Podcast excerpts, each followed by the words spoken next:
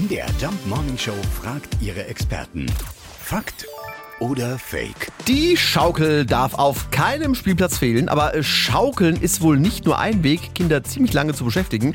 Auch den Erwachsenen macht es Spaß und soll sogar ein richtiger Sport sein. Wir fragen nicht ohne Grund unsere Kollegin Sophie Donges. Sie ist Korrespondentin im ARD-Studio Stockholm und berichtet da auch über das Baltikum. Schaukeln, das klingt schon fast zu niedlich. Kicking ist nicht nur ein Sport in Estland, das ist tatsächlich ein Extremsport. Denn die Sportlerinnen und Sportler, die machen nämlich komplette Überschläge und am besten gleich mehrere hintereinander. Also nichts für schwache Nerven und für empfindliche Mägen. Seit den 90er Jahren wird in drei Schaukelklassen trainiert. Die haben den schönen Namen Kiki 1, Kiki 2 und Kiki 3.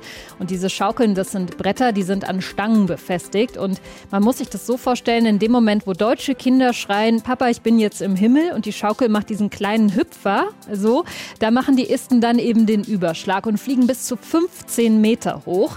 Und übrigens, die Sportlerinnen und Sportler sind an Händen und Füßen festgeschnallt, damit keiner abstürzt. Also tatsächlich, Schaukeln ist in Estland eine richtige Sportart und heißt hier ganz süß Kiki. Es ist nur die Frage, äh, wann die Wipper und die Rutscher nachziehen. Ja. Ist auch sowas wie Extremsport. Absolut. Wenn man es richtig macht. Wenn man es richtig macht. Fakt oder Fake? Jeden Morgen in der MDR Jump Morning Show. Mit Sarah von Neuburg und Lars Christian Karde. Und jederzeit in der ARD Audiothek.